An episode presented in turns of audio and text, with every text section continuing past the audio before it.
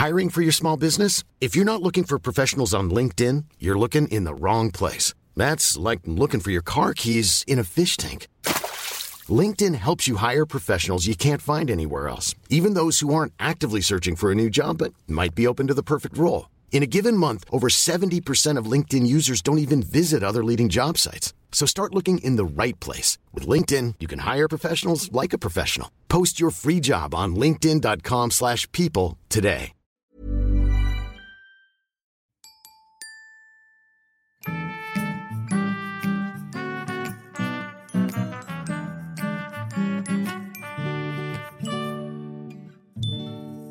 Coucou, bienvenue dans ce nouvel épisode de Wesh. Aujourd'hui on va parler d'un sujet dont j'ai envie de parler depuis très longtemps sur le podcast, mais j'attendais le bon moment pour le faire.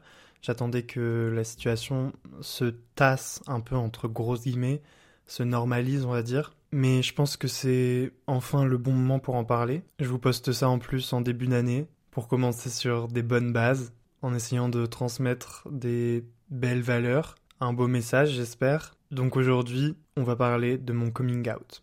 Je sais pas comment j'aurais intitulé cet épisode au final, ça m'aurait paru logique de l'appeler mon coming out, mais d'un autre côté, ça faisait un peu trop. Euh, ben, faire son coming out, déjà, ça ne, me, ça ne me convient pas. Je trouve pas ça normal de devoir faire son coming out. Ça devrait même pas se nommer en fait. Je pense que vous l'avez déjà beaucoup entendu cette comparaison, mais les personnes hétérosexuelles n'ont pas à faire leur coming out, n'ont pas à devoir dire aux gens qu'ils aiment des personnes du sexe opposé. Donc pourquoi nous, les personnes qui aimons des personnes du même sexe, devons l'annoncer aux gens, au monde? C'est pas normal, parce qu'on est normaux. Donc pourquoi une relation hétérosexuelle, ça devrait être la relation par défaut? Et du coup, tout ce qui rentre pas là-dedans devrait faire l'objet d'une annonce, d'une d'une déclaration, d'une... Enfin... Non? Donc peut-être que je l'aurais appelé mon coming out quand même, juste pour, on va pas se mentir, le référencement, et ça parle directement. Mais peut-être que je l'aurais aussi appelé Papa Maman, je suis amoureux d'un garçon. J'aimais bien ce titre, je l'ai trouvé un peu euh, comme ça dans ma tête, mais ça faisait un peu plus poétique, romancé. Donc je sais pas ce que j'aurais choisi. Peut-être que j'aurais mis les deux. Donc oui, c'est enfin le bon moment pour en parler. J'ai voulu très vite faire cet épisode euh, après l'avoir dit à ma famille, mais je voulais aussi laisser le temps pour eux déjà de digérer comme je vous l'ai dit, même s'il n'y a rien à digérer, hein, on est bien d'accord. Mais voilà, comme je vous l'ai dit, de normaliser entre grosses guillemets cette situation. Mais on va dire euh, le temps que ça se tasse et qu'il s'habitue euh, au moins au fait que je sois en couple déjà, rien que ça. Parce qu'on rappelle, je suis célibataire depuis mon plus jeune âge. Non, j'ai déjà eu des relations, on va en parler, mais... Enfin, non, pas des relations, des amourettes de collège. J'aime pas le mot coming out. Moi, je voulais l'annoncer à mes parents déjà, parce que c'est surtout de ça dont il s'agit, mais je voulais l'annoncer comme je suis en couple avec un garçon et c'est différent d'annoncer qu'on aime les garçons. Parce que du coup, j'ai fait d'une pierre deux coups. J'ai annoncé en même temps que j'étais en couple avec un garçon et que du coup, ben, par voie de conséquence, j'aimais les garçons. Et c'est arrivé tard du coup, j'ai annoncé ça à 22 ans et mon père n'a pas compris, il aurait préféré lui après coup, il me l'a dit que je les prévienne en amont entre guillemets que ben j'étais plutôt attiré par les garçons avant de leur dire directement que de une, j'aimais les garçons, et de deux, j'étais en couple avec un garçon. Pour vous remettre dans le contexte un petit peu, aux origines, ben, j'ai toujours su que j'aimais les garçons. Mais j'ai toujours voulu le cacher parce que j'ai jamais ressenti l'ouverture d'esprit dans ma famille. Quand je dis que j'ai jamais ressenti l'ouverture d'esprit dans ma famille, ma famille est très ouverte, mais c'est vrai que c'était pas des commentaires euh, horribles et hyper discriminants, mais ça a toujours été, enfin on va en reparler je pense, mais des blagues, des débats là-dessus. Et du coup, ouais, j'ai toujours eu peur de leur réaction. Surtout celle de mon père, on va pas se mentir. Mon enfance, mon adolescence, j'étais un garçon qui aimait jouer au Barbie, au Pet Shop. À 5 ans, quand je suis allé à Disney, bah j'ai pas demandé à ma mère en souvenir qu'elle m'achète une peluche de Mickey, moi je préférais euh, la robe de Blanche-Neige, quoi. J'ai toujours eu une voix pas très virile, un côté féminin marqué qu'on me faisait parfois remarquer. Je traînais qu'avec des filles, aucun ami garçon, je dansais très bien. Que des clichés, hein que des clichés, on va pas se mentir, mais pour le coup, des clichés avérés dans mon cas. Mais par contre, j'ai toujours voulu essayer d'avoir des relations amoureuses avec les filles, en primaire, au collège. J'avais des amoureuses, je me jetais à, corps perdu vraiment dans ces relations, comme si ça allait être les femmes de, mes, Non, pas les femmes de mes vies du coup, parce que j'ai qu'une vie. c'est un peu bizarre. Mais euh, comme si chacune des relations allait être la femme de ma vie. À chaque fois, je leur faisais plein de cadeaux, etc. Mais ça a jamais duré plus de trois semaines. Petit big up à, toutes ces filles si elles se reconnaissent.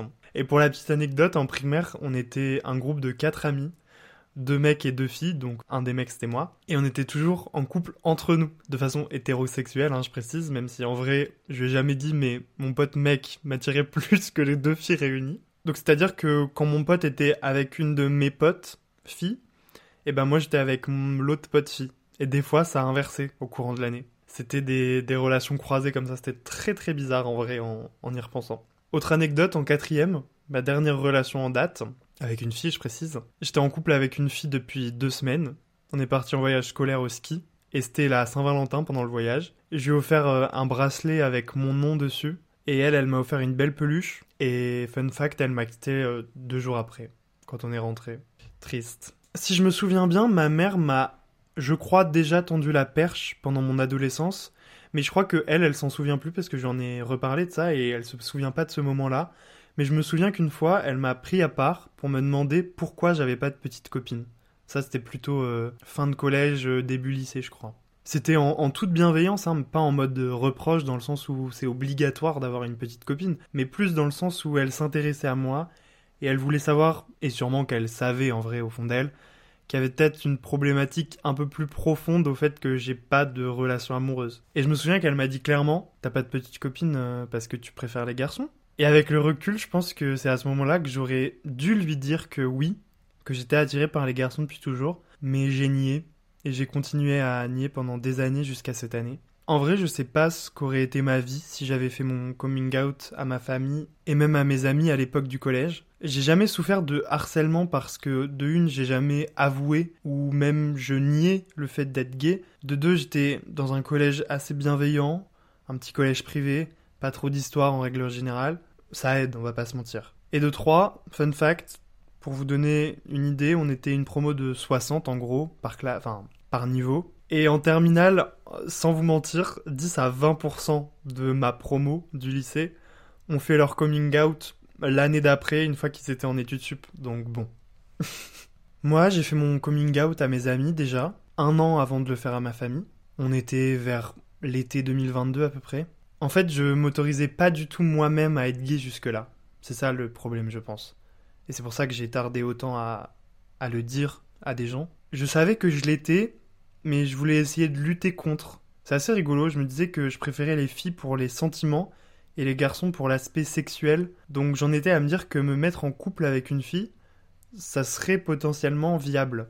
Début 2022, c'est là que je me suis enfin autorisé vraiment à être gay et que j'étais dans une démarche où je voulais l'assumer, au moins en dehors de mon cercle familial. J'ai commencé à télécharger les applis de rencontre parce que je ne voyais pas d'autres moyens pour rencontrer des hommes en mode drague. Et je cherchais pas à me mettre en couple forcément, mais je cherchais juste à me faire des expériences et juste de voir aussi si je plaisais aux hommes. Une fois, sur une appli de rencontre, je suis tombé sur un mec qui était dans la même école que moi, mais dans une autre promo. Et quelques semaines après, il y a eu un gala d'organiser le gala annuel de, mon école.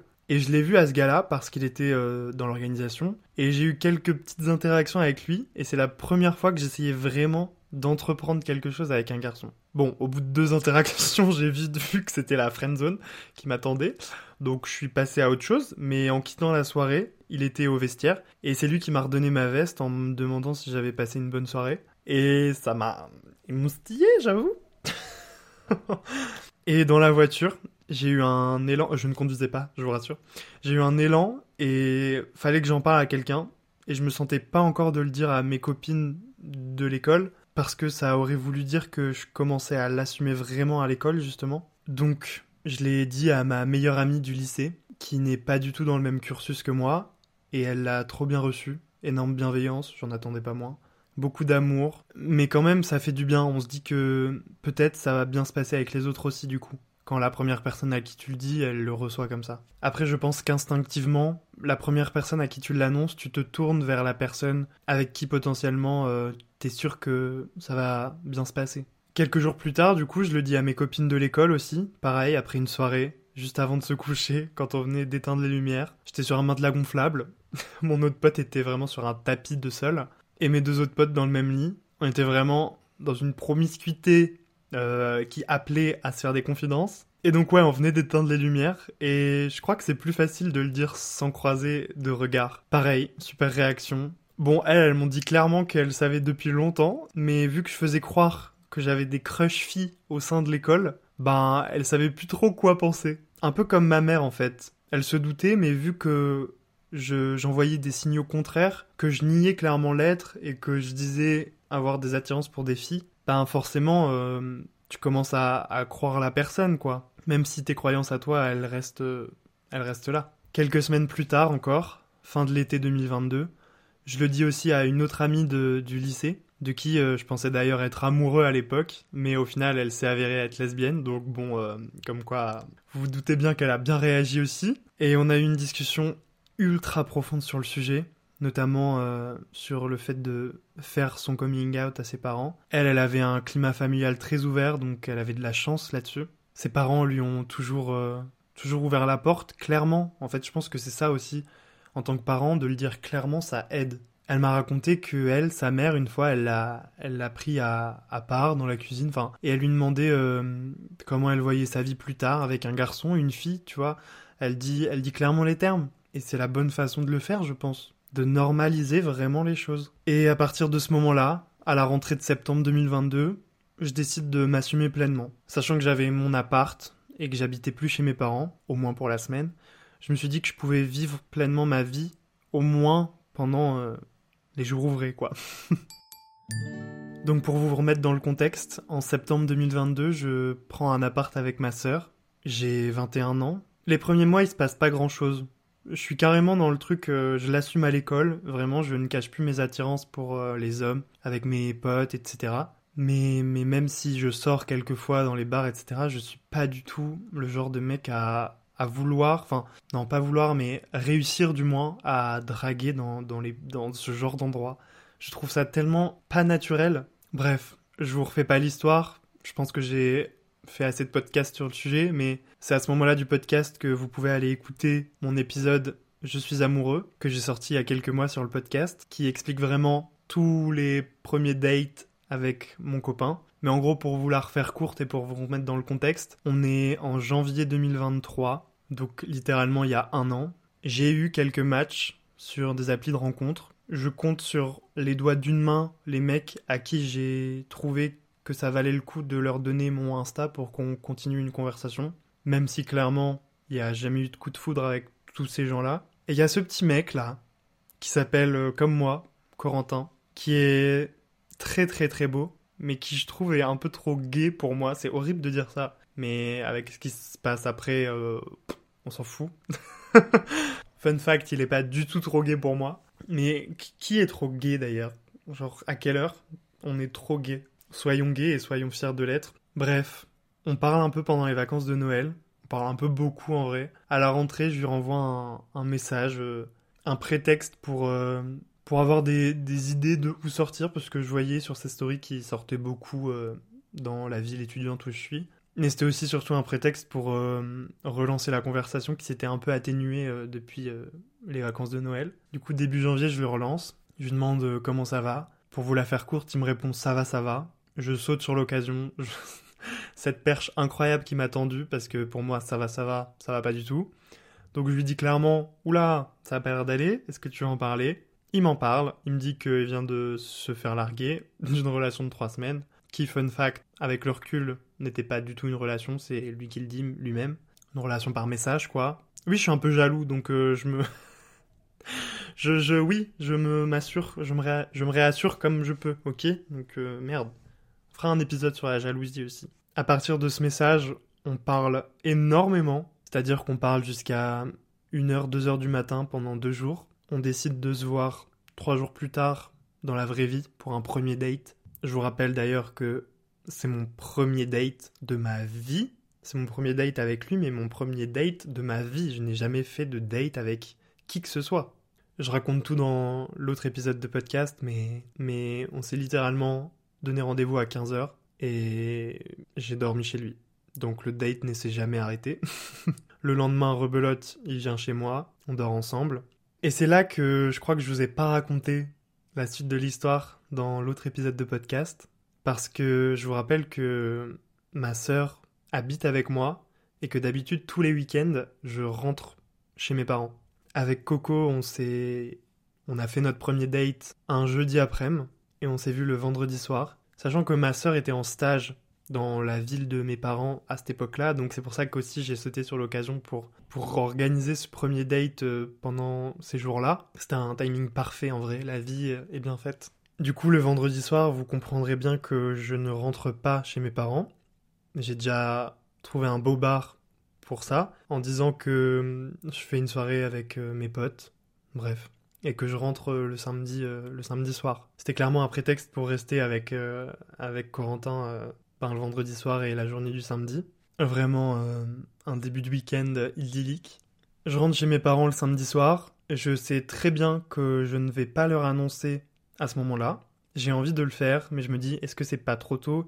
Mais en même temps, j'habite avec ma sœur, donc j'ai pas envie de, de cacher cette relation. Ça n'a que trop duré. Pour une fois qu'il y a une chose trop, trop, trop, trop, trop cool qui m'arrive dans la vie, du point de vue sentimental, je peux pas me le cacher et me mettre des bâtons dans les roues. Du coup, je me dis que le dimanche soir, quand on va rentrer dans notre appart avec ma sœur, je vais lui annoncer au moins à elle. Et je sais que de toute manière, elle ne le prendra jamais mal, parce que à cette époque-là, je pense qu'elle sait un peu. En vrai, euh, on est fusionnel, on, a les mêmes délires, on écoute la même musique. Enfin, je suis, son meilleur ami gay, quoi, on va pas se mentir, c'est ce cliché-là. Donc, dans un petit coin de ma tête, je me dis, je pense qu'elle sait de toute manière, je vais rien lui apprendre. Mais la vie en a décidé autrement. Puisque, fun fact, ce dimanche-là, avant de rentrer dans notre appart avec ma sœur, ma mère me propose d'aller se balader avec elle. Littéralement, elle me dit ça. Elle me dit Viens, Coco, euh, tu veux pas qu'on aille se balader un peu? On pourra parler comme ça. Elle ne me dit jamais ça. D'habitude, elle me dit Tu veux pas aller marcher? Et là, elle me rajoute ce truc de On pourra parler comme ça. je me dis Je rigole. Euh, littéralement, je rigole devant elle parce que à ce moment-là précis, je sais que le sujet va venir sur la table et que je vais devoir, enfin que je vais lui annoncer. Je sais pas pourquoi, mais je le ressens. On marche pendant une heure, on parle de tout et de rien, on n'aborde pas du tout le sujet. C'est pas, elle me lance sur le sujet du podcast. Elle me dit, au fait, j'ai écouté euh, un podcast là, celui sur les relations amoureuses avec Emilou, que vous pouvez d'ailleurs aller écouter où je parle justement des applis de rencontre et que je dis que je suis inscrit sur des applis de rencontre. Et ma mère me dit, mais euh, du coup, ça a déjà porté ses fruits, euh, les applis de rencontre? Qu'est-ce que je dis à ce moment-là? Que, que, Je rigole. Bah, je rigole parce que je sais que c'est là, on va en parler. Je dis, euh, ouais. parce que littéralement, pas plus tard qu'il y a trois jours, oui, ça a porté ses fruits. Et du coup, elle me dit, c'est-à-dire je dis bah ouais, ça a apporté ses fruits. Elle me dit mais t'as déjà eu des touches? Des filles euh? Et je dis euh, non. Elle me fait des garçons? Je dis ouais. Elle me dit bah, bah dis-moi en plus. Enfin, One size fits all seems like a good idea for clothes until you try them on. Same goes for healthcare. That's why United Healthcare offers flexible, budget friendly coverage for medical, vision, dental, and more. Learn more at uh1.com. Ryan Reynolds here from Mint Mobile. With the price of just about everything going up during inflation, we thought we'd bring our prices down. So to help us, we brought in a reverse auctioneer, which is apparently a thing. Mint Mobile unlimited premium wireless. Ready to get 30, 30, bit to get 30, bit to get 20, 20, 20, bit to get 20, 20, bit to get 15, 15, 15, 15 just 15 bucks a month. So, Give it a try at mintmobile.com/switch. slash $45 up front for 3 months plus taxes and fees. Promo rate for new customers for limited time. Unlimited more than 40 gigabytes per month slows. Full terms at mintmobile.com. raconte. Et du coup, je raconte que ben, ça fait deux semaines que je parle avec un, un mec trop mignon, trop beau, trop gentil, trop, trop, trop tout, que je commence à être un peu in love, on va pas se mentir, que je suis trop heureux dans ma vie actuellement. Et sincèrement, ma mère, je pensais qu'elle allait être trop heureuse pour moi, qu'elle allait être en mode enfin, tu me le dis, euh, enfin, t'es amoureux, genre, euh, je suis trop contente de te voir euh, comme ça, épanoui, etc. Qu'elle allait me prendre dans les bras, limite pas pleurer, mais enfin, de joie, quoi. Elle a pas cette réaction. Je suis un peu déçu, mais c'est pas du tout, euh, elle est pas du tout triste ou énervée pour le coup. Genre juste, euh, elle me dit clairement, euh, bah, il y a un silence en fait. Déjà, il y a un silence. Et après, je lui dis, enfin, je m'assure que c'est ok pour elle. je lui dis, mais c'est bon, ça change rien entre nous. Enfin, et elle me dit, bah non, Mais voilà, c'est juste que tu nous as jamais dit, donc moi je me faisais pas à l'idée. Après, on en vient à avoir une discussion un peu plus profonde. Elle me dit que c'est vrai que c'est toujours plus simple de l'accepter quand ça se passe chez les autres, mais quand ça touche toi, des sujets importants comme ça, ben c'est sûr que c'est pas la même chose, c'est vrai, je suis complètement d'accord. Donc c'était juste pour elle le temps d'accuser un peu le coup, je pense. Après, on, bifurque sur une conversation ultra profonde sur l'amour, les sentiments, euh, bref, l'annoncer à ma soeur, mon père, ma famille, etc. Donc clairement, elle est totalement dans ma team euh, après cette, cette marche. Donc c'est trop cool, j'ai une alliée au moins, enfin, je sais que ça, même si ça se passe mal avec mon père par exemple, bah avec ma mère, euh, ça se passera très bien. Donc je lui dis à ma mère que j'ai prévu de le dire à ma sœur le soir, mais que je le dirai pas à mon père tout de suite.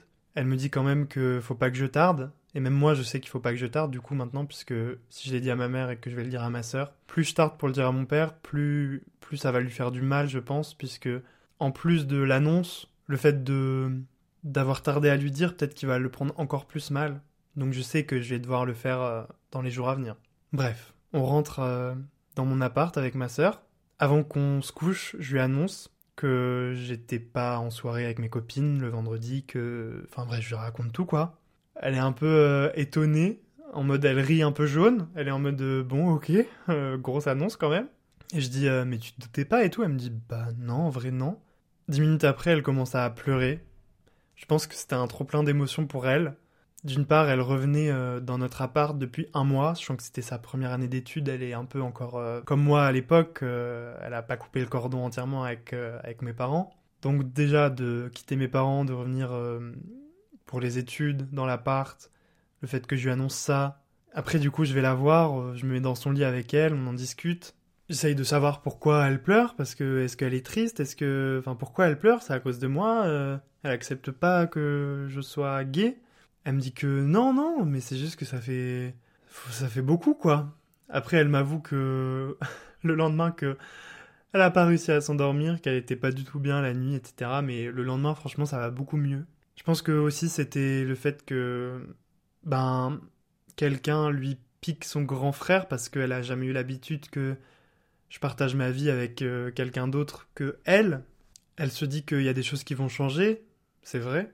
Sachant que c'est peut-être un peu égoïste de sa part, puisque elle, elle est en couple depuis 3 ans, la Mistinguette, et moi j'ai un peu le droit au bonheur au bout d'un moment quand même. Donc euh, donc c'est qu'une phase, c'est pas grave, c'est personne n'est triste, c'était que passager. Elle a rencontré euh, Coco, je crois, dans la semaine qui suit, qui a suivi, ou la semaine d'après. On a fait un cinéma ensemble, enfin, on a fait une bouffe aussi, enfin, trop sympa. Depuis, ils s'entendent à merveille. Ils se lancent des, des ta gueule par-ci par-là, donc c'est vraiment des, des très bons amis. Ils s'entendent vra- vraiment très bien. C'est vraiment chien et chat.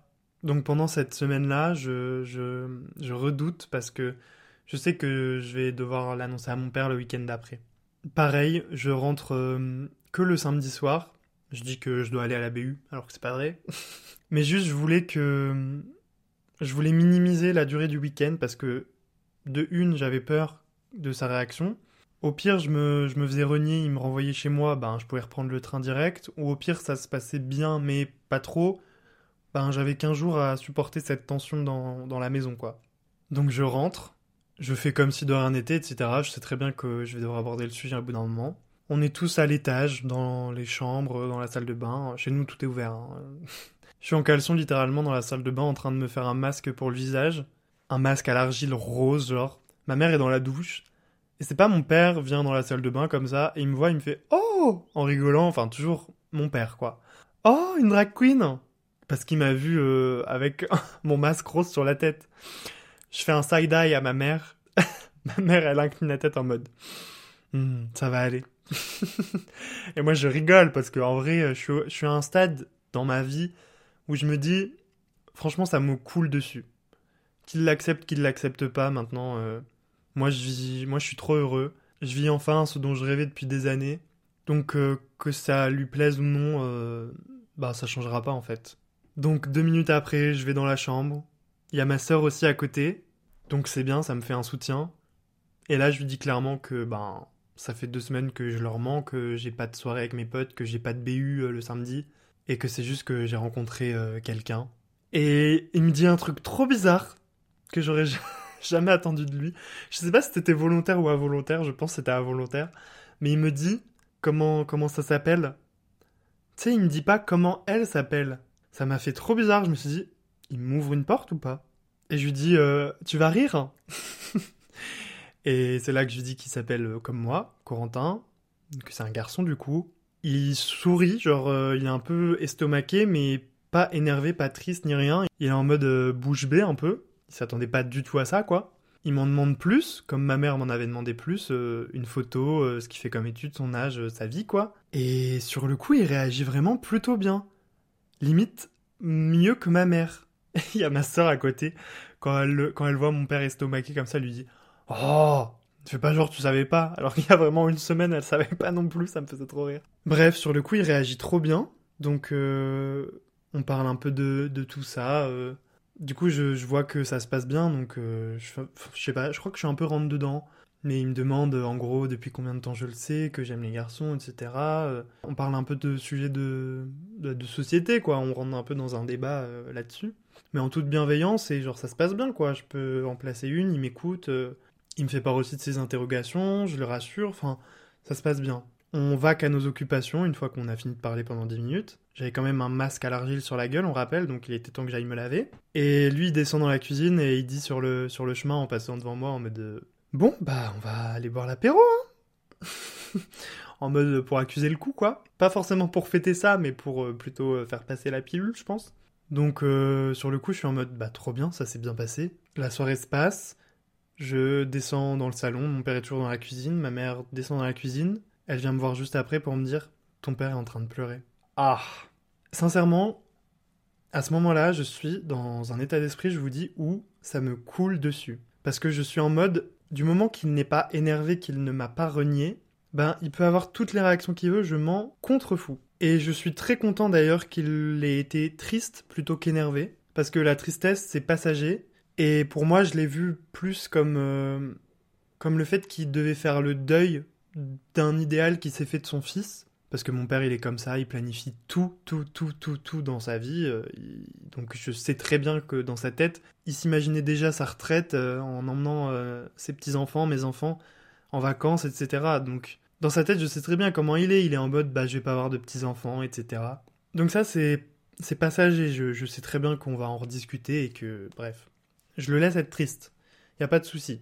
Le week-end se passe. euh, c'est un peu tendu. C'est, enfin, on se parle pas trop, quoi. On parle pas trop de ça. Je vois que mon père, il est un peu, euh, il est un peu patraque, on va pas se mentir. Mais il essaye de garder la face devant moi, de pas montrer qu'il est triste. Ma mère me dit que encore euh, dans le lit, il a pleuré le soir, au réveil, etc. Bref, je dis franchement, c'est pas grave, je m'en fous. je rentre dans mon appart avec ma sœur. Je renvoie un message à mon père dans le train. Je lui dis, je sais que t'es triste, etc. Mais on peut en parler euh, si t'as des doutes. euh. Ma sœur m'avait dit qu'il avait beaucoup d'interrogations, de, doutes, etc. sur des sujets euh, qui touchent à l'homosexualité. Du coup, c'est pour ça que je trouvais bien de lui envoyer un message pour lui dire que j'acceptais qu'il soit triste, mais qu'il n'y avait pas non plus à être triste parce que je restais le même, etc. Que j'avais eu peur de sa réaction et que je suis très content de la réaction qu'il ait eue, même s'il est triste. Et que j'entends ses doutes, ses interrogations et que je suis prêt à, en parler, à tout répondre, à le rassurer en fait. Je lui dis clairement qu'il aura des petits-enfants à emmener euh, à la mer, donc il n'y a pas de souci en fait. Il me répond euh, dans la semaine, je crois, en me disant euh, Je suis pas triste, je suis dévasté, en me mettant des espaces entre les syllabes. C'était drôle, ce message était très drôle. Mais il finit par euh, Je t'aime mon doudou, donc c'est que vraiment euh, ça allait quoi. C'était vraiment une passade. Et il me dit dans son message aussi qu'il va commencer à me préparer une copie double avec toutes ces questions, et qu'on en parlera euh, un de ces quatre. Les semaines se passent, je crois que je, rentre pas le week-end d'après, que je rentre celui d'encore après. Pendant ce week-end-là, justement, il m'a enfin préparé sa copie double, et on se pose vraiment, on prend le moment de se poser et d'en parler. Il rechiale quelquefois pendant cette conversation. Ça m'attriste un peu de le voir, euh, de le voir triste comme ça, alors qu'il n'y a pas. Donc je commence un peu à m'énerver. En mode, mais arrête de pleurer, il n'y a pas à pleurer. Je suis le même qu'il y a trois semaines. Je suis le même en mieux, puisque je suis heureux et amoureux. Donc il va falloir commencer à accepter ça et à get over it, quoi. Ça y est. Donc pendant cette discussion, on parle de plein de sujets, de plein de, tabous, enfin de croyances erronées que mon père a de l'homosexualité dans les années 80, littéralement. On parle du VIH, on parle du fait de ne pas pouvoir avoir d'enfants, alors que c'est totalement faux. Enfin bref, de plein de sujets comme ça, je ne veux pas vous les faire, je m'en souviens plus forcément. Mais je le réassure surtout, et le fait de discuter comme ça, ça a été très bénéfique, je pense, pour lui. Et à partir de là, ben tout a roulé. C'est mon père qui a rencontré Coco le premier, courant mars, je crois, donc deux mois après. On a fait un resto tous les trois. Ça s'est trop bien passé. Mon père était trop intéressé par mon petit copain. Enfin, tout le monde était très à l'aise, même Coco euh, faisait des blagues, etc. Il s'intéressait à mon père, enfin c'était trop mignon. Quelques semaines après, c'est au tour de ma mère de rencontrer mon copain. Elle, elle est venue dans mon appart, on a fait un petit apéro, on a fait un petit dîner tous les trois, pareil. Et c'était trop mignon, encore une fois. Enfin, tout s'est trop, trop, trop bien passé. Pour ce qui est de ma sœur, euh, bah, ils s'étaient rencontrés bien avant, donc euh, on se voyait régulièrement. Donc tout allait pour le mieux. Tout allait pour le mieux. Et quelques semaines après tout ça, du coup, quand j'ai quand je l'ai enfin fait rencontrer à, mes parents, je me suis dit que c'était enfin le moment de d'en parler à ma famille. Ce que j'ai fait, j'en ai parlé à ma grande-tante, à mon grand-oncle, de vive voix. Ils l'ont très bien pris. En vrai, ils avaient aussi un exemple dans, dans leur famille de nièces euh, homosexuelles, donc euh, j'étais sûr qu'ils allaient bien le recevoir. Pareil au niveau de mes grands-parents, ils l'ont très bien pris. Ils m'ont tout de suite dit que ça ne changeait rien pour eux, que je serais toujours leur petit-fils, euh, que c'était trop bien, le principal c'est que je sois heureux, etc.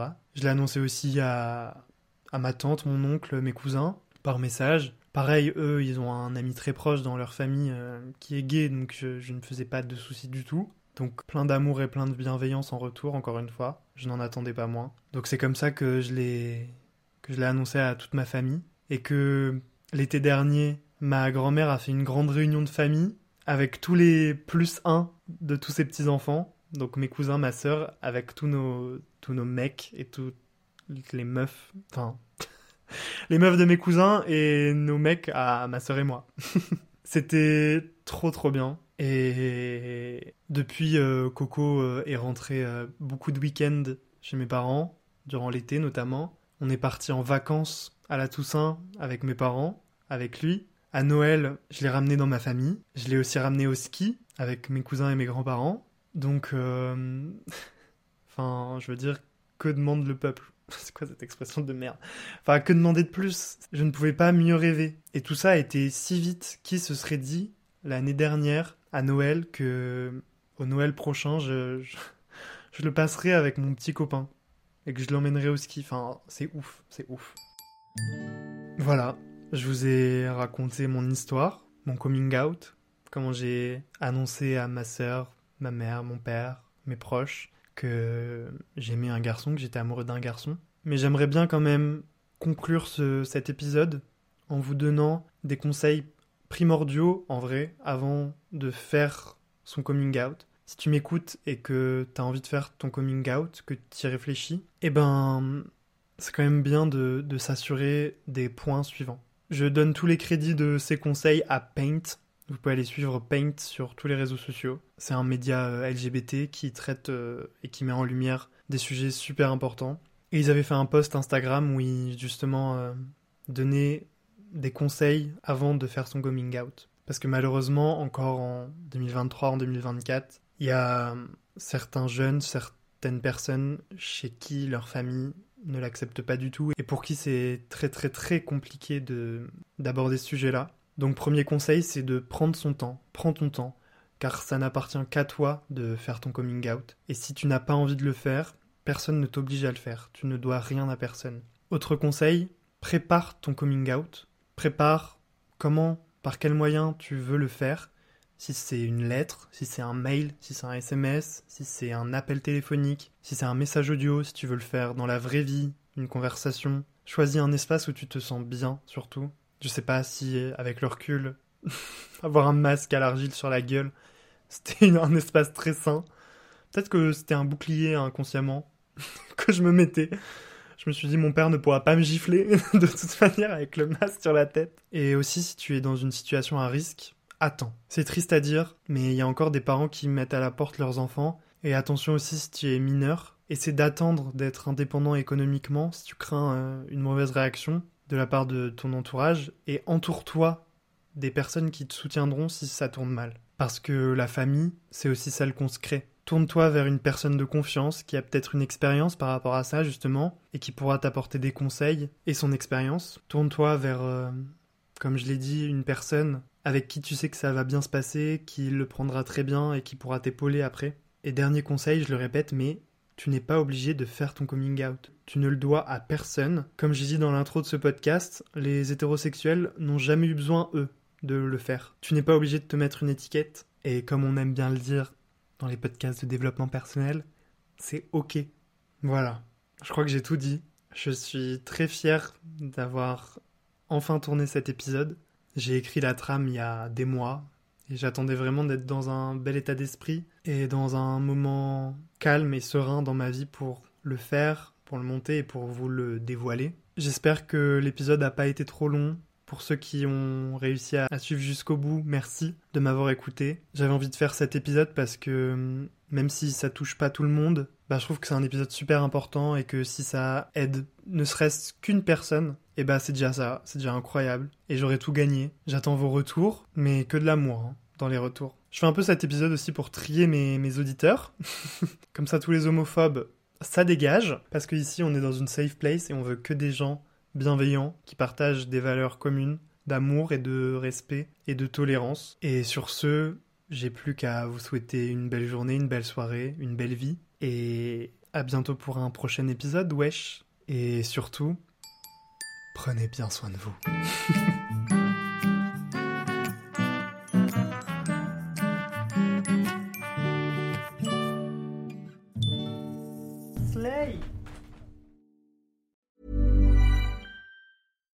Deserves the best, and there's no better place to shop for Mother's Day than Whole Foods Market. They're your destination for unbeatable savings, from premium gifts to show-stopping flowers and irresistible desserts. Start by saving 33% with Prime on all body care and candles. Then get a 15-stem bunch of tulips for just $9.99 each with Prime. Round out Mom's menu with festive rosé, irresistible berry chantilly cake, and more special treats. Come celebrate Mother's Day at Whole Foods Market.